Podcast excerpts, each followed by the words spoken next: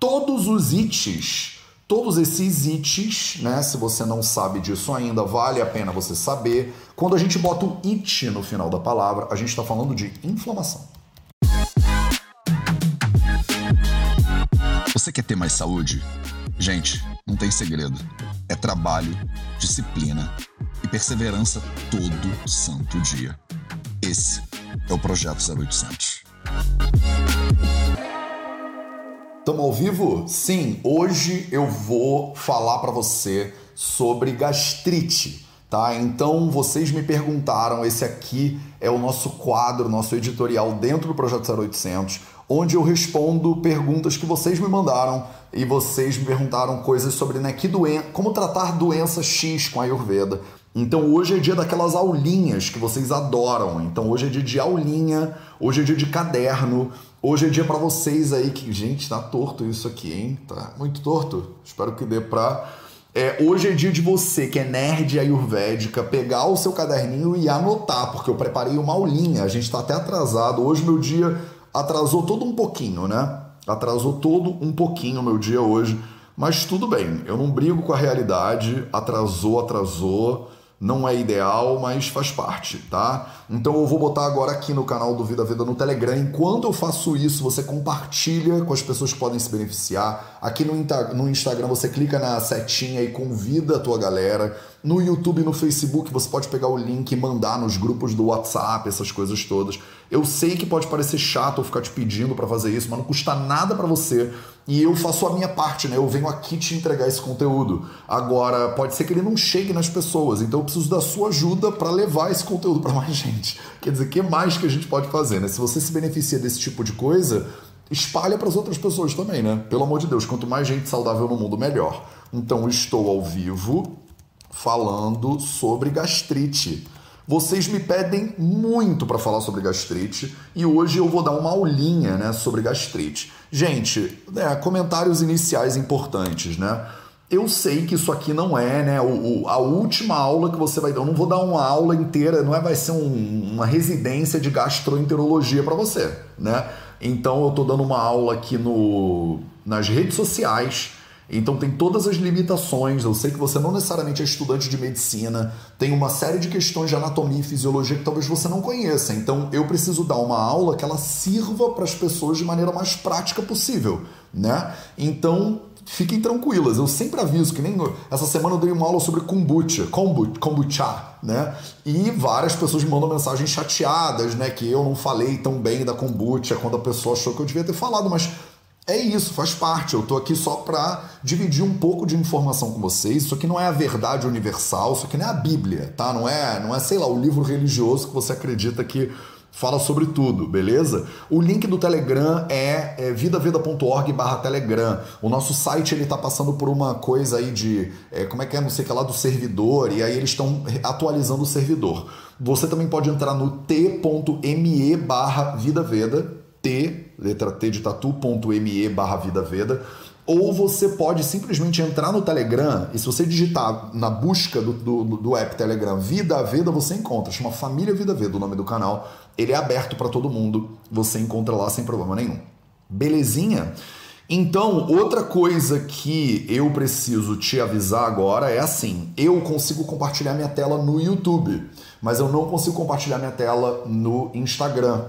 Então, vocês que estão no Insta, vocês não vão conseguir ver o que eu estou mostrando para as pessoas, tá? Se você quiser acompanhar a aula vendo a minha tela e o que eu estou anotando, vai para o YouTube, né? Que no YouTube essa aula vai ficar um pouquinho mais completa, digamos assim. É óbvio que se você estiver no Insta, você ainda vai me ouvir falar, né? Então, se você prefere, cara, tá com o Insta, tá no negócio no ouvido, enquanto você tá, sei lá, limpando a casa, fazendo café da manhã, fica à vontade. Se você é mais nerd, e você quiser né, ver a tela, anotar tudo que eu estou anotando, aí você manda brasa, entra no YouTube, de qualquer forma é gratuito para você. No Facebook também, tá? Tem uma galera no Facebook aqui também. Então vamos lá, eu vou compartilhar minha tela com você agora, só falta eu apertar no botão certo e não desligar a live, que é o que eu quase fiz agora. Beleza, não, não vamos desligar a live não, vai dar tudo certo. Maravilha, pronto. Então, estamos aqui, né? Estamos aqui. É, hoje a gente vai falar um pouquinho sobre gastrite. Vocês me perguntaram, Mateus, como é que trata gastrite de acordo com a Ayurveda? E aí eu é, preparei uma aulinha, né? Claro, claro. Então, eu primeiro, né, com temas de hoje, né? Primeira coisa, eu vou cobrir seis temas aqui com vocês hoje. O primeiro deles é o que é gastrite, né? O que é gastrite? Vocês falam de gastrite, gastrite, gastrite, mas não é todo mundo que sabe o que é esse negócio, né? Então, vamos falar sobre gastrite hoje. Depois eu vou te falar quais são os dois tipos básicos de gastrite, é, então é importante você saber que existe uma diferença, né? Gastrite não é sempre a mesma coisa. Não é todo mundo que tem gastrite que tem a mesma coisa, né? A mesma gastrite. Vamos falar dos dois tipos básicos de gastrite. Depois eu vou te dizer quais são os sintomas de gastrite.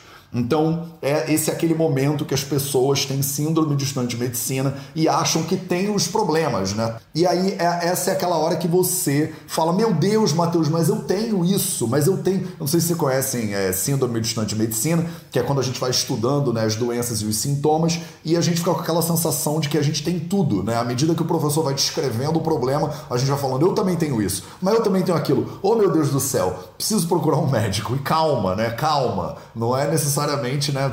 Você tem uma, ah, um leve desconforto depois de comer. Estou com gastrite, né? Vamos chegar lá. Eu vou falar sobre os sintomas da gastrite. Quarto ponto que a gente vai abordar hoje é, é as diferenças, né? Técnicas entre é, Grahani, Agnimandia e Ama, né? Ama Chikitsa, por exemplo, ou Amaroga, né? É, que são é, confusões possíveis aqui. Eu não vou entrar em detalhe em Grahani Chikitsa, porque não dá, né? Grahani é um negócio complexo pra caramba, mas eu vou te dar uma pinceladinha sobre como é que o Ayurveda poderia olhar né, para a questão da gastrite, tá? É, quinto lugar, eu vou te falar como tratar problemas digestivos, né, de acordo com a Ayurveda. Então aí a gente vai falar como tratar problemas digestivos de acordo com o Ayurveda. Pronto. Então a gente vai concluir a nossa aulinha de hoje com né, uma prática, né? Tipo assim, ó, o que, que você faz então, né? Entendeu tudo isso aí, entendeu? Então e agora você faz o quê, né? Quais são os alimentos que mais podem é, predispor você a ter gastrite? O que, que eu faria se eu fosse você? Logo de cara. Eu quero que você saia dessa aula de hoje com alguma coisa que você pode aplicar na sua prática, pelo menos uma coisa para você aplicar na prática, se você tem sintomas de indigestão, de gastrite e tal e tal. E aí no final, como eu adoro fazer nessas aulinhas, eu vou te fazer um convite para você aprofundar ainda mais o seu conhecimento do Ayurveda. Beleza? Estamos combinados? Então vamos para a primeira parte da nossa aula, que é o que é gastrite, né? Todos os ites, todos esses ites, né? Se você não sabe disso ainda, vale a pena você saber. Quando a gente bota o it no final da palavra, a gente está falando de inflamação.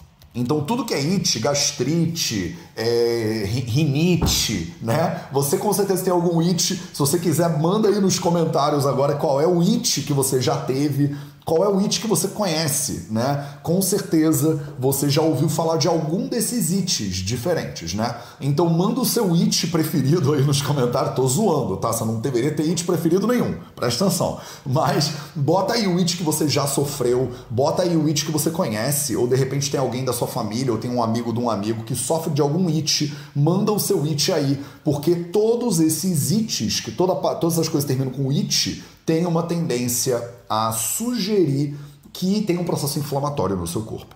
Eu já fiz duas lives, inclusive, aqui dedicadas ao processo inflamatório. Uma com a Dani Sabino, que é uma Nutri muito querida, e ela falou sobre inflamação. E outro com a doutora Sofia Braille. Se você colocar no YouTube depois, né? Sofia Braille, Vida Veda, Dani Sabino, Vida Veda, você encontra a live que eu fiz com essas duas profissionais sensacionais, a Sofia Braille médica, a Dani Sabino Nutri duas queridas. As lives foram bem legais, vale a pena você se aprofundar nesse mundo do, das questões inflamatórias, né, anti-inflamatórias e tal e tal. Tô vendo aqui, ó, é, sinusites, né, gastrites, rinites, tendinites, maravilhoso, otite, olha aí quantas ites, tá vendo?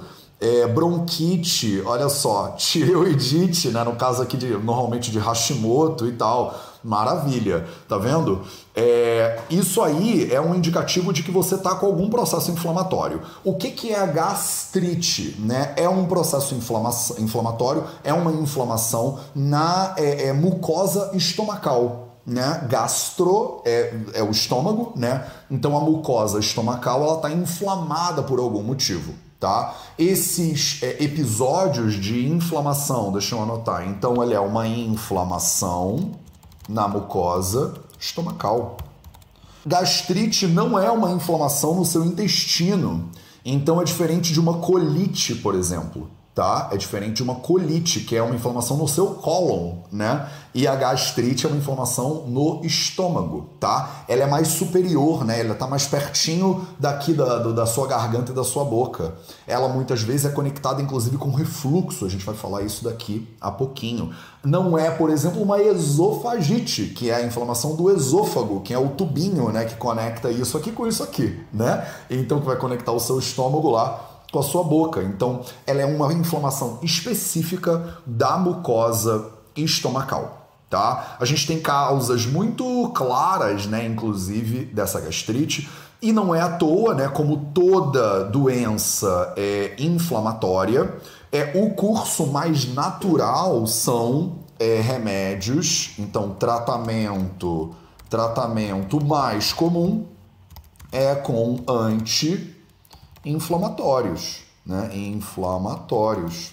É, os mais comuns que a gente usa são os non-steroidal anti-inflammatory drugs, que a gente chama em inglês de NSAID. Em português, com certeza tem uma sigla também. Drogas anti-inflamatórias não esteroidais, deve ser DAISM. Eu não sei, mas me corrijam aí vocês, com certeza tem uma sigla para isso em português, né?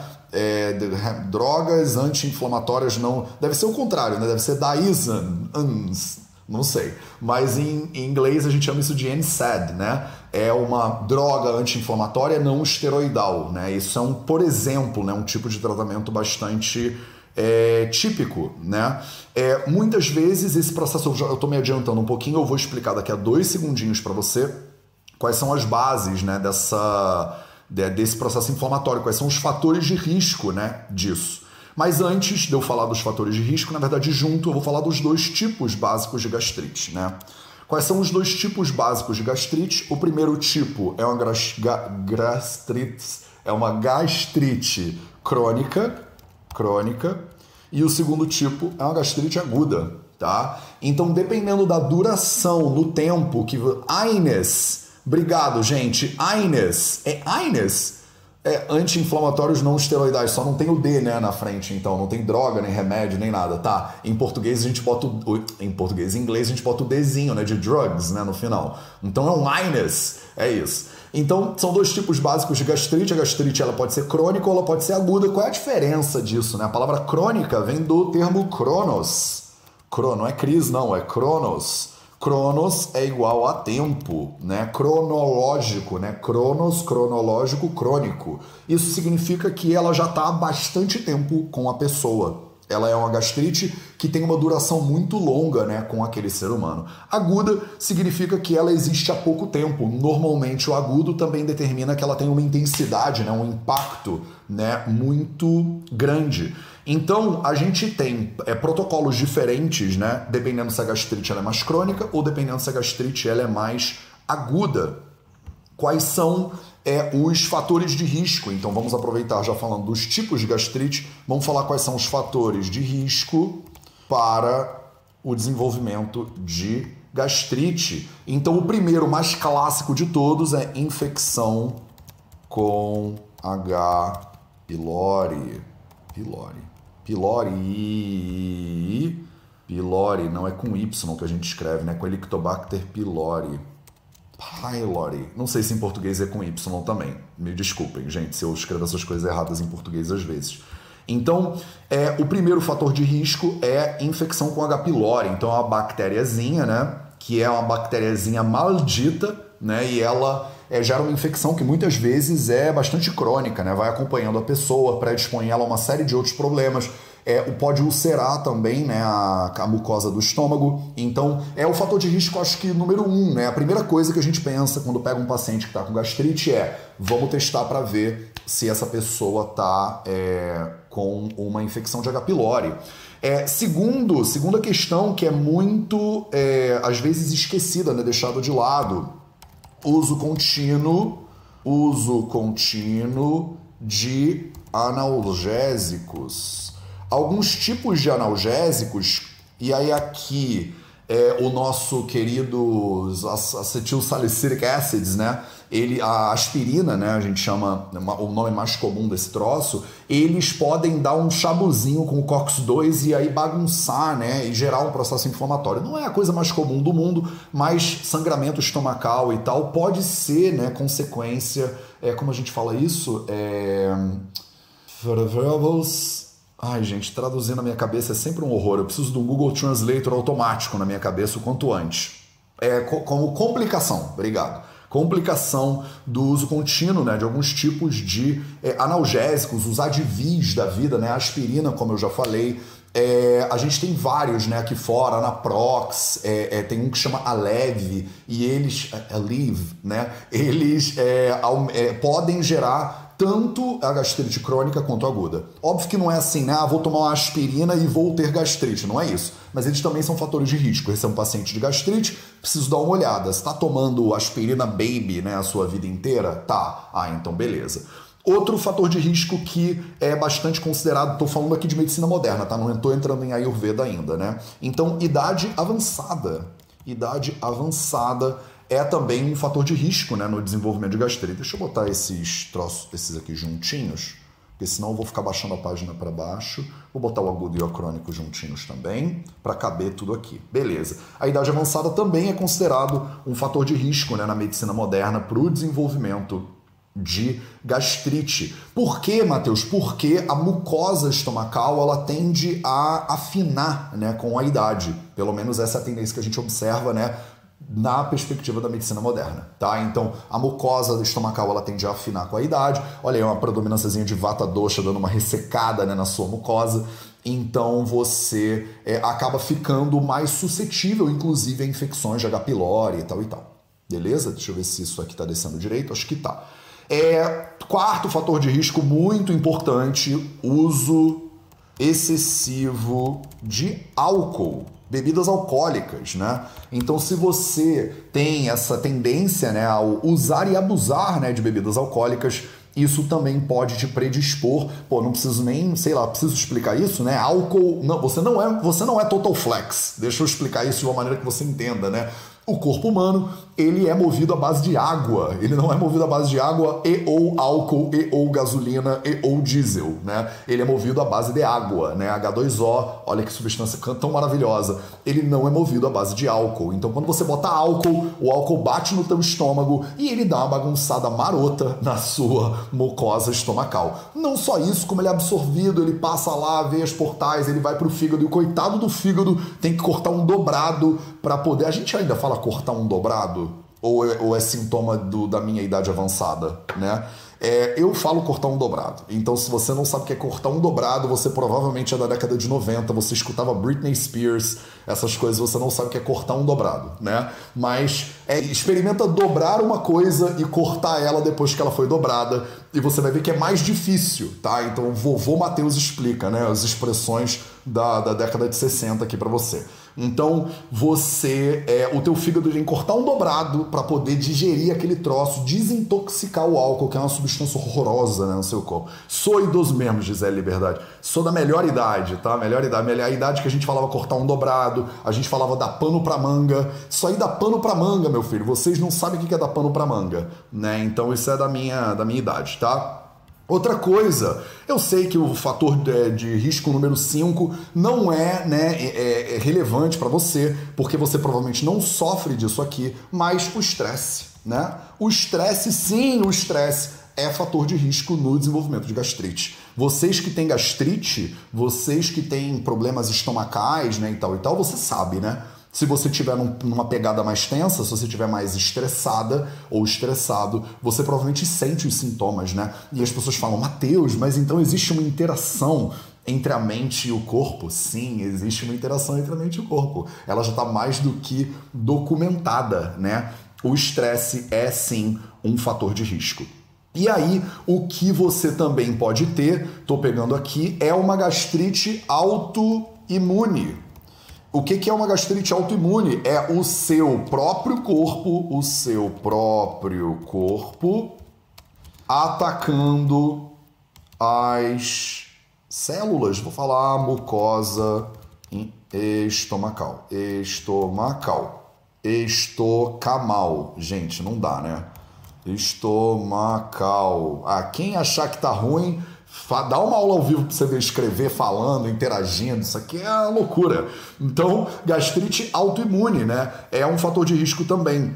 Então, se você, é, seu corpo está muito doido, do seu sistema imune está muito doido, que é sinal de uma inflamação normalmente muito crônica, ele pode também ir lá brigar né, com as suas células é, as suas células estomacais. Isso não é tão é, comum, mas é mais comum em pacientes de outras doenças autoimunes. Então, por exemplo, se você tem tiroidite de Hashimoto, né, que é uma doença autoimune, se você tem diabetes tipo 1, já falamos sobre diabetes algumas semanas atrás, você tem uma maior é, possibilidade de desenvolvimento de outras doenças autoimunes, como por exemplo essa gastrite autoimune aqui, né? É, outro fator de risco para gastrite autoimune são uma dosagem muito baixa de vitamina B12. Olha aqui, jogando aqui uma, uma cápsula de conhecimento para você. Então tome muito cuidado, porque a deficiência de B12, a B12 é uma é, vitamina absolutamente é, essencial né, para o funcionamento do corpo humano, inclusive ela entra no metabolismo do estresse, olha que interessante, mas entra também em questões neurológicas e tal e tal. A sua B12 ela tem que estar tá bonitinha. E aí fica aqui um alerta, né, principalmente para a galera que é vegetariana estrito, os veganos de plantão precisam estar tá com a B12 bonitinha, tá? É, eu sei que isso não é mais tão relevante no mundo hoje em dia, porque antigamente a gente falava, você está com deficiência de B12 é porque você é vegano, mas eu pego vários pacientes que são é, carnívoros ou onívoros que têm deficiência de B12 também no mundo hoje em dia. Então, você comer carne não significa que a sua B12 vai estar tá mara, tá? E você ser vegano também não significa que a sua B12 vai estar tá ruim. Já vi veganos que não suplementam que tem a B12 ok, mas essa não é a nossa recomendação. A recomendação é que se você é vegetariano ou vegetariano estrito, que você faça uma suplementação de B12, normalmente lá pelos 200 microgramas diárias ou 2.000, 2.500 microgramas por semana. É uma dosagem aí normalmente é, aceita, né? Outra coisa são outras doenças, né? Comorbidades. Então, outras doenças comorbidades é, que podem é, bagunçar né, com o teu, com a tua digestão. Por exemplo, né, é doenças como doença de Crohn's, né, que é uma doença inflamatória intestinal também bastante crônica, como por exemplo é, AIDS, né, SIDA, né, às vezes eu não sei se em português falar AIDS ou se fala SIDA, né? É mais essa síndrome da imunodeficiência adquirida, né? Que é uma infecção viral que pode também, porque ela vai. A gente tem uma, um processo dentro do Ayurveda que chama Rajayakshma, né? O Rajayakshma, que muitas vezes é associado com, uma, com tuberculoses diferentes, podem ir bagunçando também a tua mucosa intestinal. Quer dizer, te abrem o corpo porque prejudicam a tua, o teu sistema é, imune, acabam abrindo o seu corpo para comorbidades, né? para problemas como, por exemplo, infecção com H. pylori, que pode levar você a ter uma gastrite. Beleza? Qual o valor considerado ok para uma B12? Eu gosto de ver a B12 dos meus pacientes entre uns 400, 500 ali para mim tá legal, né? Se você for num médico mais tradicional, talvez ele vai olhar, vai estar acima de 200, ele vai achar super tranquilo, né? Eu prefiro ver ela na casa dos 500, mais ou menos. Mas aí é preferência, tá? Eu sei que não parece a coisa mais científica do mundo, mas tem alguns médicos que sentam e trocam uma ideia e falam assim, cara, o que, que você, né? O que a gente tá achando aqui, né? Qual, quais são os guidelines, né, nossos aqui? E a galera do, dos veganos, a maioria prefere ver a B12 na casa dos 500. Beleza? Então, é, espero que isso aqui esteja claro para vocês. Eu é, eu fui falar de dois tipos de gastrite, mas acabei falando sobre né, os fatores de risco aqui que são absolutamente importantes também para você entender. Então, quais são os sintomas? Já estou no, nos sintomas, não estou? Sim. Quais são os sintomas de gastrite, né? Como é que você sabe se você deveria procurar um médico, você deveria fazer um exame, né? Se você deveria fazer uma endoscopia ou alguma coisa assim. É, primeiro sintoma que é muito clássico é a sensação de queimação. Então, queimação no estômago, né? Queimação no estômago. Estômago. Estômago tem acento? Deveria ter, né? Queimação no estômago é um sintoma clássico de gastrite, aquela sensação de azia, de uma sensação de desconforto, né? Então, posso botar queimação ou desconforto, desconforto, desconforto no estômago. Então, queimação ou desconforto no estômago são sintomas clássicos, né, de gastrite. Outro sintoma clássico é a náusea, né? se a pessoa está nauseada, é, e a náusea, e aqui muitas vezes o refluxo ele também entra. Aquela sensação de que depois que você come fica esquisito, ou antes de você comer também fica esquisito, né? Então isso aí é são sintomas possíveis aí também de gastrite. Outro sintoma de gastrite é, são vômitos, né? Vômitos. Êmese. Pode falar isso em português? É, em inglês a gente fala emesis, né? E vômitos, né? Vômitos são é, sintomas também possíveis de gastrite. Você que está aí com uma inflamação no seu estômago, às vezes fica muito tempo sem comer. Tem essa coisa no ah, quem tem gastrite pode ficar muito tempo sem comer. Eu vou chegar lá na visão do Ayurveda e a gente vai ver se a gente vira isso êmese, né? Nibiana tá me dizendo, sim, é êmese. Legal. Botei vômitos que eu acho que todo mundo entende, né? Vômitos. É... E a sensação de você ficar empanzinada, empachada depois de você comer, né? Então, o empachamento, pode falar empachamento? Empacho, empacho, existe essa palavra? Depois de comer. Você fica com aquela sensação de peso, é, de peso no estômago e nessa região abdominal, né? Peso abdominal, posso falar isso? Abdominal, pronto. Sensação de peso abdominal. Então você come, você sente que você não está digerindo esse troço direito. Você come, você fica com aquela comida meio que rodando. Você come e aquilo dá uma sensação de queimação, de desconforto. Ou você não come e aí também tem aquela sensação empanzinada. É muito bom também, né? Empanzinada, vou botar aqui. É que empanzinada eu tô botando no feminino. Eu queria ser um, um empanzinamento. É assim que fala? Empanzinação? Não é. Não vou botar empanzinado porque eu não sei como é que fala essa parada. Então, desculpa, gente, esse é um dos problemas de a gente estudar medicina em línguas estrangeiras, né? É tipo, depois eu fico com o português meio zoado aqui.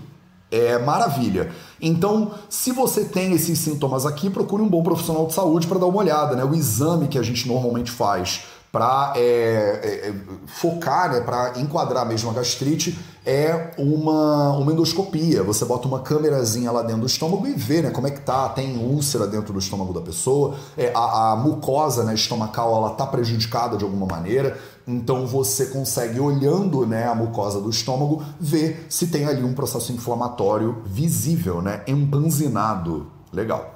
Ficar empanzinado é horrível, né? É muito ruim. É, e aí vamos para o ponto número 4 da nossa aulita de hoje, que é Grahani Agrimandia Ama. Botei uma interrogação, né? Grahani Agrimandia Ama? Então, para quem não conhece nenhuma dessas expressões, eu vou explicar, porque agora a gente está entrando. Bote a sua toquinha ayurvédica, porque a gente vai dar um mergulho agora no mundo do, é, do sânscrito né, e do ayurveda. Então, primeiro de tudo, Grahani. Grahani é uma região né, anatômica, na verdade, funcional na visão do Ayurveda, que é parte do sistema digestivo. A gente divide o sistema digestivo entre Amashaya e Pakwashaya. Então, na visão do Ayurveda, vou fazer uma observação anterior aqui.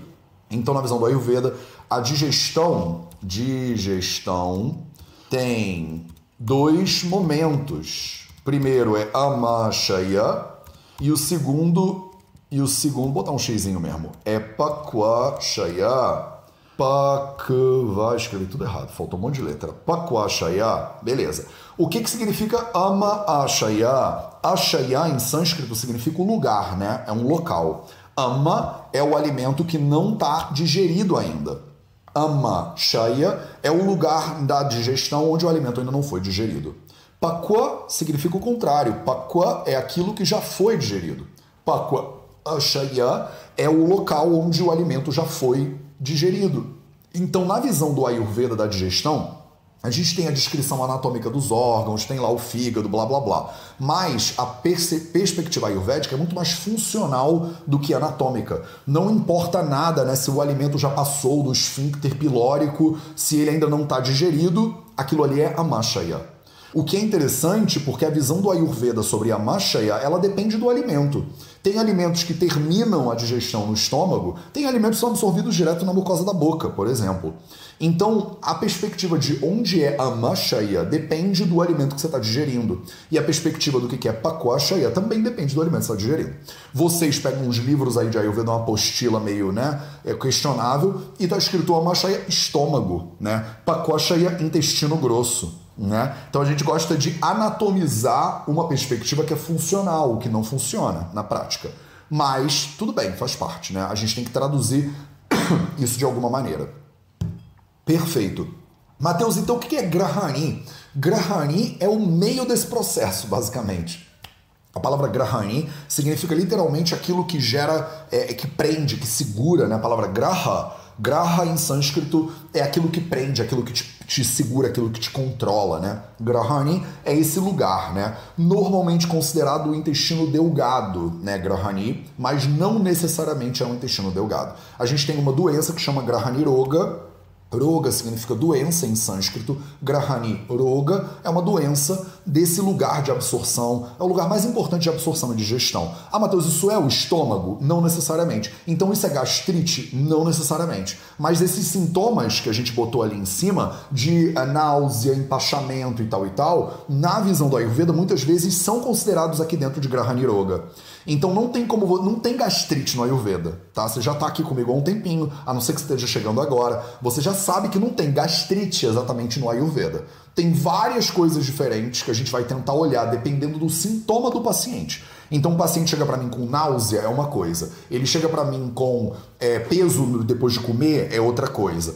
Ele chega para mim com refluxo, é outra coisa. Ah, Matheus, não é tudo pita? Não, não é tudo pita. Não é tudo pita. Ah, mas o pita tem um papel? Tem. É óbvio que o pita tem um papel, mas é tudo pita? Não né? Porque o pita é um dosha. O pita desequilibrado ele gera uma série de doenças possíveis, entre elas, por exemplo, pita de Grahani, né? Então você pode ter vata de Grahani? Pode. Pode ser um problema de digestão, um problema de que gera uma inflamação no seu estômago, que gera náusea, que gera empachamento, que gera essa sensação é, de queimação. É, só que ele é Grahani? Pode. Pode sim. Tá? Grahaniroga, então, é uma doença, na verdade são várias, um complexo né, de doenças que é explicado bastante no Charaka Samhita Chikitsa Stana, capítulo 15. Se você quiser se aprofundar em Grahani Chikitsa, você vai lá no Charaka Chikitsa 15 e ele vai te explicar, inclusive, sobre metabolismo, sobre é, é, dato Poshana Nyaya, sobre como é que você faz né, a nutrição dos dados, né, dos tecidos de acordo com a Ayurveda. Então fica aqui porque é, importante, é um importante diagnóstico diferencial para gente que olha para o corpo humano de uma perspectiva ayurvédica. Segunda perspectiva, segundo diferencial importante aí, é, é Agnimandia. Agnimandia. Agnimandia é quando você está com o Agni, a palavra Agni significa literalmente fogo. Se você está com o fogo, manda, a palavra manda significa lento. Se a sua digestão ela tá fraca, ela tá lenta, talvez você sinta náuseas, talvez você sinta empachamento, essas coisas todas que a gente mencionou nos sintomas ali em cima. Agnimandia muitas vezes é uma influência de Kappadosha sobre o Agni. Olha que loucura! Começa com um Kappadosha desequilibrado, que gera Agnimandia, a comida não é digerida direito, e a comida não digerida, aí ela pode deslocar o Vata, desequilibrar o Pitta. Então, a base do problema, o que a gente chama de nidana, né, a origem do problema, não é necessariamente sempre pita. Para vocês são ayurvédicos que já estão soltando, largando pita aí, né? Qualquer coisa, ah, Matheus, é queimação, é inflamação, inflamação é pita. Não necessariamente é pita, tá? O problema pode ter sido um desequilíbrio de capa anterior que gerou um posterior é, desenvolvimento de pita dosha, tá? Mas a agnimandia pode gerar esses desequilíbrios que a gente listou aí em cima. Ah, Matheus, e ama? Ama também pode gerar esses desequilíbrios que a gente viu aí em cima. Então, isso aqui seria uma base, um início, uma introduçãozinha do que seria um diagnóstico diferencial, olhando para um paciente que tem esses sintomas: queimação, desconforto no estômago, náusea, refluxo, vômitos, por exemplo, empacho depois de comer e olhando para isso aqui, para um paciente específico, a gente deveria tentar entender qual doença que essa pessoa tem, né? Qual é o complexo né, patológico que a pessoa está desenvolvendo ali. Ah, Matheus, então não é sempre pita? Não, não é sempre pita. Tá? Você tem que olhar. Isso é uma ayurveda meio preguiçosa, né? Quando a gente fala, ah, inflamação é pita, agitada é vata, ah, não sei o que lá é capa. Aí vocês ficam jogando como se fosse simples. Se fosse simples, não precisava estudar sânscrito, morar na Índia, fazer um bando de problema, né? Um monte de coisa. A pessoa pode, por exemplo, ter uma péssima digestão por causa do vício de capa-doxa. O capa-doxa está desequilibrado no corpo daquele ser humano. Não é porque ela é capa, não é isso. Quando você fala que você é, você está falando da sua e a prakruta ela não gera desequilíbrio. Tá? Se você tem um desequilíbrio de capa, você não é capa. Se você tem um desequilíbrio de vata, você não é vata. Se você tem um desequilíbrio de pita, você não é pita. Você não é um desequilíbrio. Tá? Você é o equilíbrio, diga-se de passagem. Se você está com um desequilíbrio de algum desses doxos, você pode desenvolver algum desses problemas aqui. tá bom? Então, se você está com problema de ama, o que, que significa ama? Literalmente, ama significa o alimento mal digerido. Se você não está digerindo direito a comida, você pode é, formar ama. O que, que significa isso? Matheus, eu não digeri direito a comida. Aí ela fica lá, né? Ela fica lá meio que mal digeridinha. Aí o que, que acontece? Acontece um monte de problemas no corpo. Tá? Muitas pessoas gostam de traduzir isso aqui como toxinas, né? Eu acho bonitinho toxinas, mas não é específico, né, o suficiente. Você tem uma série de sintomas possíveis de ama. O ama pode bloquear o caminho dos outros doxas, ele pode agravar os outros doxas todos, inclusive começando pelo vata, nosso querido que adora, né? Bloqueia o vata que ele agrava, né? Então, se você faz ama porque você comeu e você não digeriu direito, você pode ter um agravamento de vata decorrente, por exemplo, de ama, e esse vata pode gerar o refluxo, né? É, a gente fala o movimento de vata para cima. Udga gata vata, ele tá indo para cima, né? Ele não deveria estar tá indo para cima, mas ele sobe. Aí ele sobe e carrega o pita junto com ele, aí você fica com aquele gosto amargo na boca, né? Acorda já com aquela coisa meio azeda na boca. Aí depois de comer fica com aquela coisa meio azedada. Ah, Matheus, então arroto é problema de gastrite? Não, o arroto ele é natural. Você depois da comida dá uma rotadinha, é de boa. Espero que não seja mal educado falar isso aqui, né, no, no, às 8 horas da manhã para você. Mas se você dá uma rotadinha, os samhitas falam isso muito bem no capítulo 4 do Ashtanga Hridayam Sutrasthana, Uroga Nutpadanya, né, o capítulo sobre a prevenção das doenças. Ele fala sobre como depois de comer você deveria dar uma rotadinha, só que a rotadinha ela vem limpa ela não vem com gosto, ela não vem azeda, ela não vem aquela coisa, aquele pântano, né? Se você está arrotando e junto com o arroto vem a comida de anteontem, tem um alimento que não está bem digerido aí. Como é que chama esse alimento que está mal digerido? Ama, tá? Ah, Mateus, então se o alimento ele não é bem digerido e o corpo absorve ele mesmo assim e ele circula mal digerido na minha corrente sanguínea, o que, que ele gera? Né? Ele pode gerar, por exemplo, problemas imunes, né? reações alérgicas. A visão moderna, ela encaixa muito bonitinha na visão ayurvédica. Porque a gente está pensando, cara, tem uma molécula ali que você não digeriu direito. Deixa eu te dar um exemplo. Se você não produz direito lactase no seu corpo, que é a enzima que digere a lactose, e aí você toma lactose, ou você toma um lácteo que tem lactose, e aí o teu corpo ele não consegue digerir a lactase, a lactose, porque não faz lactase. O que, que é a lactose mal digerida? É ama, na visão ayurvédica, percebe? Se você diz, ah, Matheus, eu sou celíaco, eu não digiro bem o glúten. Não digiro bem o glúten significa que no seu corpo o glúten ele é o quê? Ele é ama. É que a visão ayurvédica, ela bota tudo isso dentro de uma caixinha. Ela fala assim: o alimento que você não digere direito. Aí você diz assim: ah, Matheus, eu tomo vinho e não me cai bem. Isso aí é ama. Quando você toma um troço, você não digere ele direito, ele não te cai bem, ele não desce. Vocês usam várias expressões diferentes, né?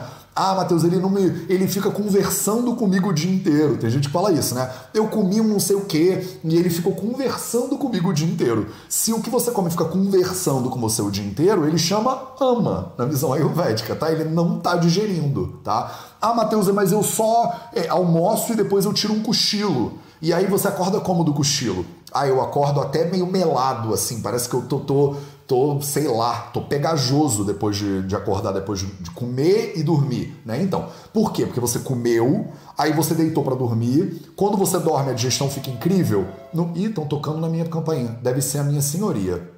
Não vou poder atender agora, né?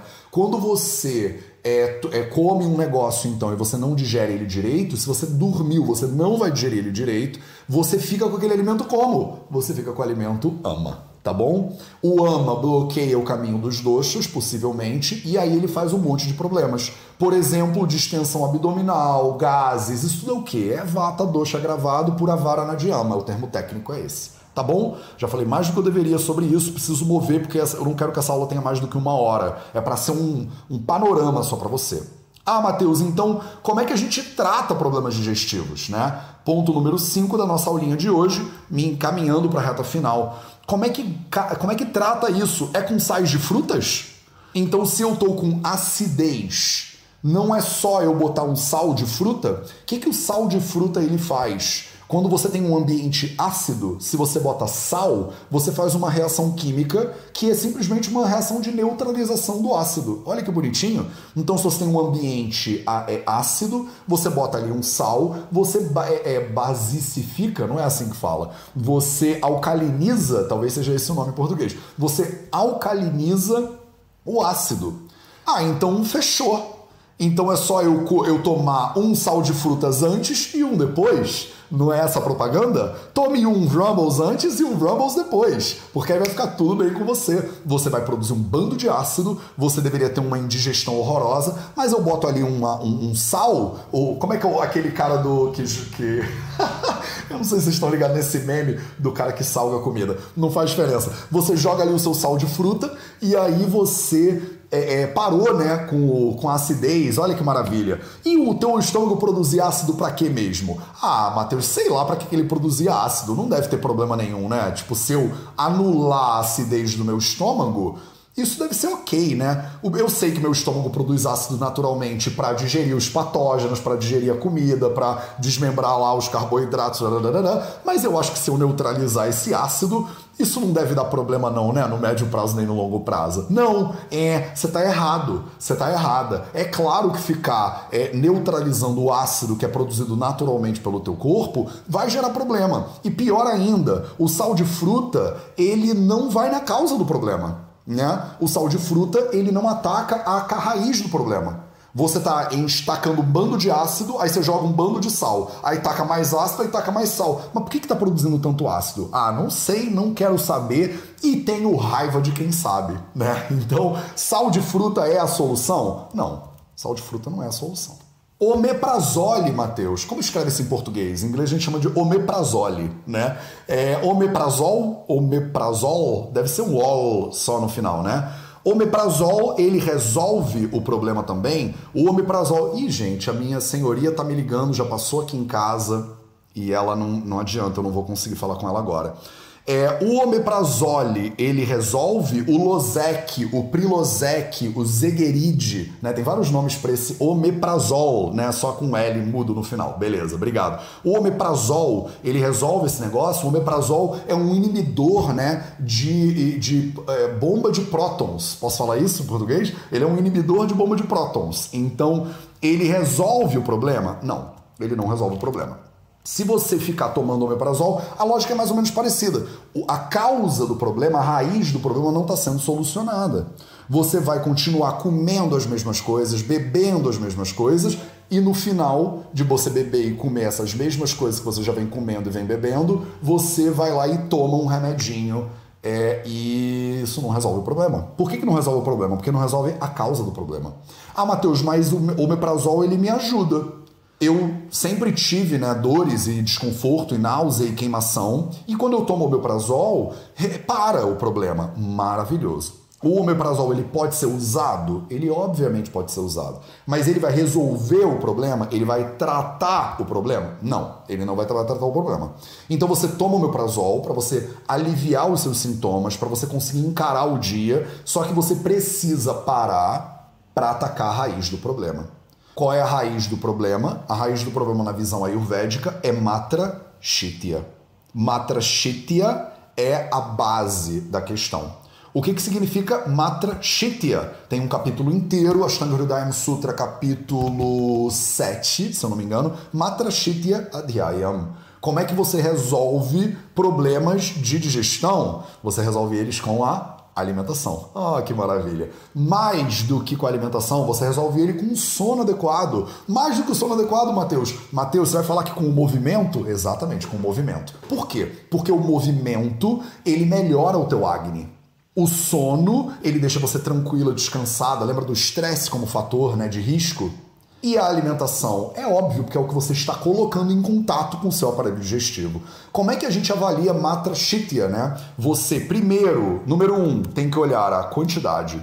Quantidade. E quantidade, eu também incluo aqui a frequência. E em segundo lugar, você tem que olhar a qualidade. Não tem como fugir disso aqui. Isso aqui é a base da brincadeira para você hoje. Quantidade, qualidade. E o número 3, que é o bônus, o bônus é quatro pilares da saúde. Quatro pilares da saúde. Claro. Movimento, sono, silêncio, além da alimentação. Beleza? Se você só fica tomando omeprazol e você come as mesmas coisas, tá toda estressada, dorme três horas por dia, não faz atividade física, não tem jeito, percebe? Não tem jeito, vai ficar tomando omeprazol para sempre. Ô Matheus, mas você fala isso por, com, com que base, né? Você já tratou alguém com gastrite? Eu já tratei um monte de gente com gastrite. Um monte de gente com gastrite.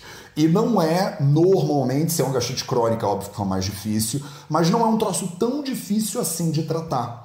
Se você parar para olhar a quantidade, a frequência alimentar, você come mais do que você consegue digerir, isso é um sinal que você está a caminho de desenvolver algum problema intestinal, algum problema digestivo. Pode ser Crohn's, pode ser colite ulcerativa, mas pode ser só mesmo empachamento, refluxo, náusea.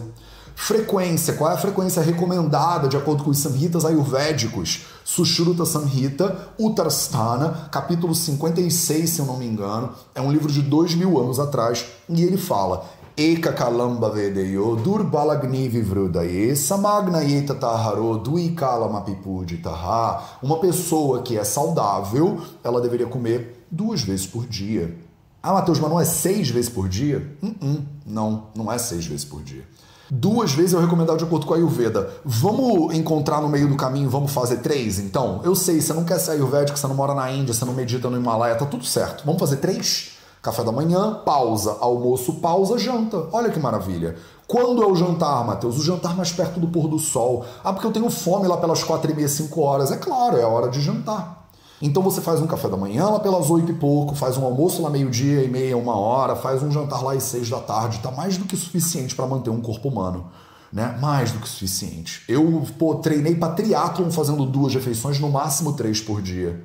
Então dá, super dá, tá? É, a quantidade também é absolutamente fundamental. Você faz um prataço de comida que você não digere depois você fica uh, passando mal. Tá ruim, né? Tá ruim. Mas o maior erro que eu vejo pessoas cometendo é a frequência tá? Na minha experiência hoje, o maior erro que eu vejo pessoas cometendo é a frequência alimentar. A gente come a cada duas horas, faz um lanchinho, bota uma, um snack, uma barrinha, uma nuts, uma tâmara. Isso aí vai gerando desequilíbrio. A gente chama isso de adhyasana em Ayurveda. Adhyasana significa quando você come depois, logo depois de comer. Ah, Matheus, mas eu gosto de almoçar e dar um tempinho para comer a sobremesa. Não faça isso de acordo com a visão ayurvédica. Quando você dá um tempinho e depois você come de novo, você bagunça o processo da digestão. Porque a digestão ela tem etapas. Ela é um fluxo, né? Ela é um fluxo. Então ela tem etapas digestivas e você tem que seguir essas etapas. Quando você bota mais uma comida na boca, você volta o processo e ele começa de novo. E aí você embola o teu meio de campo, teu próprio meio de campo, tá? Então a frequência é o maior erro que eu vejo as pessoas cometendo hoje em dia. E a qualidade, Matheus? A qualidade é absolutamente fundamental. Se você tem gastrite, se você tem refluxo, quais são as coisas que eu diria para você evitar? Então, para a gente terminar o nosso, nosso papo de hoje. Primeiro, você vai evitar picantes. Básico na visão ayurvédica isso você vai evitar os picantes. Ah, Matheus, mas eu adoro botar pimenta, né? Eu sou, sei lá, baiana, eu não como nada sem pimenta. Eu sou indiano, eu não como nada sem pimenta. Mas vai ter que comer alguma coisa sem pimenta, porque você bota pimenta, ela esquenta, é pior ainda, né? Ela vai agravar o pita, provavelmente já tá bagunçado aí no teu caso, e aí desloca o vata, é uma loucura, não vale a pena. A pimenta é a primeira coisa que a gente tira. Segunda coisa que eu tiro dos meus pacientes, eu sei, vocês vão chorar, né? Mas é o café. Eu tiro o café. E eu sei, pode brigar, não adianta. Vai, esperneia, vamos lá, tamo junto, segura na mão e vamos, tá? O café é um alimento horroroso se você tem problemas digestivos. É horroroso, tá? Ele é meio que antinutriente, ele impede a absorção de alguns ele é um chá preto, não tem porquê, né? Não tem porquê você tomar café. Ah, eu sei que tem porquê, porque você é viciado no café. Né? É, para as pessoas que estão me perguntando sobre jejum intermitente, jejum intermitente é a frequência que o Ayurveda fala que todo mundo deveria comer. Tá? Duas vezes por dia, com um intervalo de seis horas, mais ou menos, entre as refeições, mais ou menos, mais ou menos, é o que o Ayurveda fala que todo mundo deveria comer. E a gente não chama isso de jejum intermitente. Tá? Então, esse seria o normal do ser humano. Tá? Evitar picantes, evitar café. E o terceiro, que eu não tenho nenhuma dúvida, eu tiro de todo mundo que tem é, problema, é o, são os lácteos. São os lácteos. Então, leite, queijo, queijo, queijo, queijo. Já falei queijo? Já, né? Queijo, iogurte, manteiga, creme. Eu tiro isso tudo da pessoa, tá? É, então, se você tem gastrite, você não deveria comer alimentos muito pesados, porque está com problema de digestão na visão ayurvédica. E os lácteos são todos muito pesados. São todos muito pesados. Ah, Matheus, mas eu adoro queijo. É, mas eu amo café. Tudo bem. Mas eu preciso do picante. Maravilha. Aí, né? O que, que eu posso fazer por você? Eu só posso te informar. Estamos falando sobre gastrite, né? Então, se você tem gastrite, problemas digestivos de forma geral, eu evitaria isso aqui. Ah, Matheus, eu não quero evitar nada. Então, tudo bem. Então, você toma sal de fruta, toma meu prazol, faz o que você puder fazer para você se manter saudável, feliz. E se precisar de ajuda, procure um bom profissional de saúde. Beleza? Isso aqui é um resumaço de 5 minutos de Matra Shitya, beleza? É um resuminho, resuminho de Matra Shitya para você. Toma muito cuidado, principalmente se os alimentos eles forem pesados, como os lácteos tendem a ser pesados. Tá? Os lácteos tendem a ser muito pesados e o alimento, quando ele é muito pesado, as carnes também né, são muito pesadas para digerir, via de regra. Se você come alimentos muito pesados, você tem problema de digestão, você não vai digerir o pesado, quando você não digere, ele vira ama e ama está na base do problema. Tá? Acho que não preciso, né? Beleza? Expliquei? Tá claro? Quatro pilares da saúde. Um minuto, um convite Entra lá no vidaveda.org barra fundamentos agora, tem um vídeo pra, esperando você, que são os três maiores erros que os estudantes de Ayurveda cometem. Então, esse, a gente tem um curso né, no Vida Veda que chama Fundamentos do Ayurveda, e eu quero te convidar, se você gosta desse tipo de conteúdo, se você quer se aprofundar né, nesses conceitos, pita, kafa, não entendi nada, Matheus, ama, é, alimentação, digestão, pronto, a gente tem um curso que chama Fundamentos do Ayurveda, ele é um curso de 11 horas de duração. Ele é um curso rápido, direto ao ponto, sem desperdício de tempo, é para você ir realmente no fundo. Ele é como se fosse um glossário de todo o conteúdo que você precisa ter para começar o seu caminho dentro do Ayurveda. Ele tem dois módulos, né? O primeiro módulo são os fundamentos teóricos do Ayurveda, então eu falo um pouco de teoria, ele é 100% comigo, 100% online. E o segundo módulo são os fundamentos práticos. Eu falo um pouco de panchakarma, de dinacharya, como é que você faz oleação no nariz, como é que você faz raspa língua, sabe essas coisas? A oleação. Eu falo sobre tudo isso, benefícios e contraindicações dentro do Fundamentos do Ayurveda. É, de qualquer forma, tem um vídeo lá nessa página vidaveda.org fundamentos que eu ensino para vocês, é um vídeo de 15 minutinhos sobre os três erros mais comuns que os estudantes de Ayurveda cometem e que você não deveria cometer tá? Então esse vídeo tá lá, ele é gratuito para você, é uma amostra grátis, digamos assim, do curso. Vale a pena você ir lá e dar uma olhada nesse troço. Para quem tá no YouTube, eu vou colocar na descrição o link no vidaveda.org/fundamentos. Para quem tá no Instagram, basta você ir na nossa bio, no link da bio, tem lá também. Beleza? Vou parar de dividir a tela aqui agora então. E a gente vai para cinco minutinhos agora no final. Já passei da hora, mas eu vou fazer cinco minutos sobre dúvidas e respostas. Então manda agora a sua dúvida. Chove aí. A galera que já saiu, porque pensou, ah, já acabou, perdeu, né? Perdeu a parte mais legal que é quando a gente tira as suas dúvidas. Então, manda brasa, manda nos comentários agora, porque eu não consegui acompanhar né, os comentários todos. Tá? Doutora Catherine Ribeiro disse assim: Mateus, lá no começo da aula, você colocou como tratamento o uso de anti-inflamatórios. Será que você não quis dizer antiácidos? Não, Catherine, eu acho que os antiácidos, que são os sais de frutas e tal e tal, eles também são usados, né? Mas é muito comum, pelo menos aqui fora, né? A gente fala do tratamento usando é, os NSAIDs, né? Que são esses anti-inflamatórios, quando você está com um processo inflamatório. Então, não sei se estou falando besteira, mas é assim que eu aprendi na faculdade. É... Eu também estou falando, Catherine, principalmente por causa da Helicobacter pylori, tá? Então, porque a principal, né, o pr primeiro, primeiro problema que a gente vê é essa infecção com Helicobacter pylori. Então é isso. É... Bom dia, Matheus. Às vezes, após almoçar, quantidade suficiente de alimentos bons, Raquelzinha, ah, eu não sei, hein? Só olhando para eu acreditar. Eu sinto um vazio no estômago. Parece fome, mas não acho que seja. Ouvi dizer que é gastrite, poderia ser. Raquel, normalmente sensação de vazio não é, não qualifica é, sintoma para gastrite, tá? Então eu não diria que a sua sensação de vazio depois de comer é gastrite, tá? E não seria fome, né? Se for fome, você deveria comer de acordo com a sua fome. Eu estou pressupondo que o seu argumento de que está comendo a quantidade suficiente de alimentos adequados está correto tá? Mas se você não sabe citar, eu acho que vale a pena você procurar um bom profissional de saúde. Bruno P pergunta: posso usar Haridra Kumari para gastrite? Haridra é a cúrcuma longa, né? A cúrcuma. Eu fiz uma live, ela ainda está no YouTube disponível para vocês sobre cúrcuma, se você quiser saber mais sobre cúrcuma. E Kumari é o aloe bardenensis, é aloe vera, né? É, tem muita gente que faz um gel né, de aloe vera com haridra para fazer esse fazer terapia, né? É, também para digestão de forma geral, né? Ela é indicada em caso de gastrite, Bruno P. Ela até pode ser indicada dependendo do caso, mas ela não, você não tá com gastrite por causa de deficiência de Haridra Kumari, né? Então você tem que olhar qual é a causa do problema aí. É, a primeira etapa do tratamento ayurvédico não é Shamana Chikitsa, não é tratamento com ervas. A primeira etapa do tratamento ayurvédico é Nidana Parivardhana.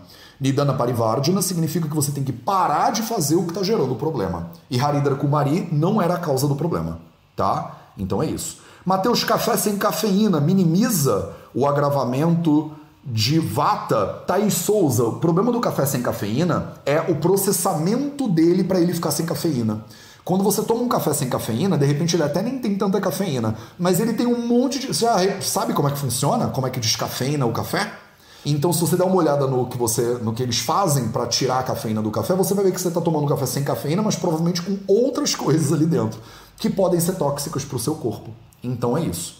Mateus, e o pigarro? Tati Brito, a gente pode fazer uma outra aula sobre o pigarro, mas o pigarro ele não é a mesma lógica aqui, necessariamente da gastrite, tá? É, mas a, a lógica de tratamento é parecida, você tem que melhorar o seu acne, beleza? A alimentação equilibrada e após rola uma angústia no peito.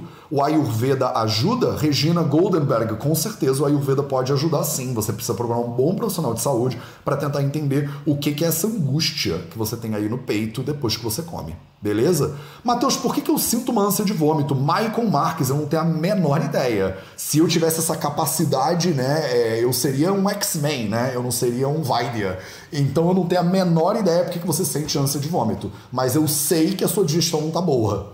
Eu tenho certeza que tem um problema de acne aí, tem um vata desequilibrado. Agora o porquê, né, eu não tenho a menor ideia. Só avaliando o seu caso, tá? Como tratar a bactéria, como tratar a H. pylori, na visão do Ayurveda, é melhorando o Agni, é melhorando a digestão. Não é dando antibiótico, anti-inflamatório, nem nada disso, tá? É melhorando o Agni. É, raspagem de língua e água morna também ameniza para dissolver ama? Não. Bruno P pergunta: raspar a língua dissolve o ama? Não, raspar a língua não dissolve o ama. Água morna ameniza? Ameniza. Água morna ameniza. Por que, que água morna ameniza? Porque a água morna, bebericada, ela pode aumentar o Agni. Belezinha? Má digestão e síndrome do intestino irritável, o mesmo princípio de tratamento? Não, não é o mesmo princípio de tratamento. Porque a síndrome do intestino irritável, ela é uma má digestão que ficou, que foi descuidada durante muito mais tempo, né? Então você tá com uma indigestãozinha é uma coisa, você pode ter comido errado no horário errado, a quantidade errada, e você ficou com uma má digestão. Síndrome do intestino irritável é uma síndrome, né? Ela envolve uma série de fatores importantes aí. É, Matheus, gente, tem muita pergunta, eu não vou dar conta de chegar até o final. Água morna, e eu acho que as pessoas estão às vezes repetindo. Darará. Maravilha. Se tirar três dos alimentos que você citou, já melhora ou acaba com a gastrite? Matheus, eu amo lácteos. André Rosa, a gente é viciado em lácteos, é por isso que a gente ama lácteos. Mas eu não sei se ela acaba com a gastrite. Você precisa experimentar. Depende do teu caso, eu não sei o que, você come, né? Vai que você tira esses três e come um bando de outras é, coisas horrorosas às 3 horas da manhã, né? Não tem como saber. Catherine está dizendo que na gastrite nunca ouvi. Ah, Cá, então eu posso estar enganado. É, água morna pela manhã ajuda os movimentos peristálticos da região de Paquachaya. Adimundo me pergunta. Não necessariamente, tá? Os movimentos peristálticos eles não precisam de ajuda. O corpo ele faz a peristalse naturalmente. A água morna não ajuda a peristalse, a água morna ela ajuda o Agni, né? A você digerir melhor e você, movimentos peristálticos na região de Pacocha. Para que você quer melhorar a peristalse na região de Pacocha? Você tem que melhorar o seu Agni, tá? O refluxo acontece necessariamente de gastrite? Não, Glória Campos. Não acontece. Você pode ter, como é que a gente chama esse negócio? Hérnia de hiato, por exemplo. Isso pode gerar refluxo sem você ter gastrite. Só um exemplo bobo, tá? Tem algum chá para agravar a gastrite? Os chás pretos, né? Eu falei do café, por exemplo. O café nada mais é do que um chá preto, né? Então, sim, os chás podem agravar a gastrite, sim. Uh, acordar com pigarro é má digestão? Pode ser, Vivian Novaes está perguntando. Mateus, sobre o pigarro, já falei. Pode tratar bactéria só com antibiótico? Pode, mas eu não sei o que vai acontecer, né? Eu não garanto. Eu tenho muitos pacientes que têm H. pylori, tratam com antibiótico e às vezes não resolve. Então depende do corpo da pessoa como ela responde, responde ao tratamento. Beleza? Andréia Rosa, você é muito engraçada. Não vou nem ler esse comentário. Gengibre é bom para gastrite? Gengibre pode ser bom para gastrite, Janaína Rodrigues, mas depende do tipo de gastrite. Tem pacientes que com o gengibre principalmente fresco ficam pior ainda, tá? Então depende, tá? O gengibre às vezes ele é muito picante. Gel de linhaça pode ajudar? Depende do caso. Essas perguntas muito específicas de pode, pode. Quando vocês botam assim, ah, Matheus, pode? Pode. Mas eu vou falar que pode, você vai dizer para todo mundo que o Matheus falou que gel de linhaça ajuda? Porque eu não disse que ajuda, eu disse que pode ajudar. Vai ajudar? Não sei, depende do caso. Quais os alimentos mais indicados? Os alimentos mais indicados são alimentos de fácil digestão, são alimentos na quantidade adequada e no horário adequado. Tá? É, o, por exemplo, o que, que a gente faz lá na Índia muito? A gente faz sopa de lentilha, a gente faz um arroz, né, com arroz vermelho, por exemplo, com lentilha, que são alimentos mais fáceis de digerir, né? E a espinheira santa, espinheira santa, é o, o a carqueja, é o boldo, são chás que são usados normalmente para processos de problemas digestivos. Agora, o teu problema digestivo não é gerado por é, deficiência de espinheira santa. Lembra disso sempre tá? Vocês ficam sempre querendo ir na solução da parada sem ir na causa. Então, o chá, de qualquer que seja, ele é chama na tiquitsa. Ele vai ajudar a apaziguar os doxos, mas ele não vai tratar a causa do problema. E você precisa ir na causa do problema se você tem gastrite. Senão a gastrite vai ficar lá sendo o tempo inteiro regerada. Não vou dar conta de todas as perguntas. Infelizmente ou felizmente, a gente tem quase 500 pessoas aqui na live e eu não dou conta, né? Kombucha também agrava? É, pode agravar, porque ele é amularaça pradana, né? Então ele pode agravar sim. É, e você pode assistir, eu dei uma aulinha de kombucha quando foi anteontem, tá? E eu aviso, né? Falei para todo mundo já, eu não sou especialista em kombucha. Tiveram pessoas que me mandaram mensagens bem chateadas, assim, depois da minha live de kombucha. E eu tô aqui neutro, né, tentando só trazer valor para sua vida e mais consciência para você poder fazer as suas opções. Agora, se você é da galera do café, você vai ficar chateada comigo toda vez que eu falo, né, que café não é para todo mundo e tal e tal, né? E eu não sou de nenhuma religião, inclusive. Eu não acho que nada deveria ser usado nem é bom para todo mundo. Se você é de uma galerinha, você vai ficar chateada comigo toda vez que eu não falar bem da sua galerinha, né? Então, mas eu não tô alinhado com nenhuma galerinha. Eu tô alinhado com o conhecimento ayurvédico, né? E o conhecimento ayurvédico, ele é meio neutro, ele fica olhando para a realidade e tentando ver o que que acontece, né? E nada é bom para todo mundo todo dia tá bom? Se você tem gastrite, terminando a brincadeira, Otávio maravilhoso. Chegamos a 80 mil inscritos no YouTube e no Insta também, né? Estamos chegando a 200 mil pessoas em todas as redes sociais da família Vida Veda, graças a vocês, vocês são maravilhosos. E eu tô aqui simplesmente para servir vocês, tá? Então, se você tem é, problemas de gastrite, você tem que ir na causa do problema. Você tem que ir na causa do problema. Não me venha com é, antídoto, não me venha com cortação de caminho. Ó, falei do antídoto, Iracema, Mateus, não é Iracema. O Bruno, dá para amenizar o efeito do café com Gui? Não, Bruno, não dá para amenizar. Esquece essa lógica de antídoto. A lógica de antídoto é que muitas vezes bota vocês na situação de estar tá com a saúde zoada. É a lógica de que eu vou continuar fazendo um troço que me faz mal, mas eu vou botar é, é guia com óleo de coco e canela. Não é. Se o troço te faz mal, para, dá dois passos para trás. Se você não consegue dar dois passos para trás, é porque você está viciada ou viciado naquilo. E aí vale a pena você dar uma olhada no que, que você está fazendo. Dá uma olhada. Se qualquer coisa que eu te falo te, te deixa muito chateada ou muito chateado, é provavelmente porque tem um apego ali né, com aquela identidade. E aí vale a pena você olhar para aquela identidade. Né? Você não nasceu presa a nenhuma identidade. Você não nasceu refém de nada. Você nasceu livre.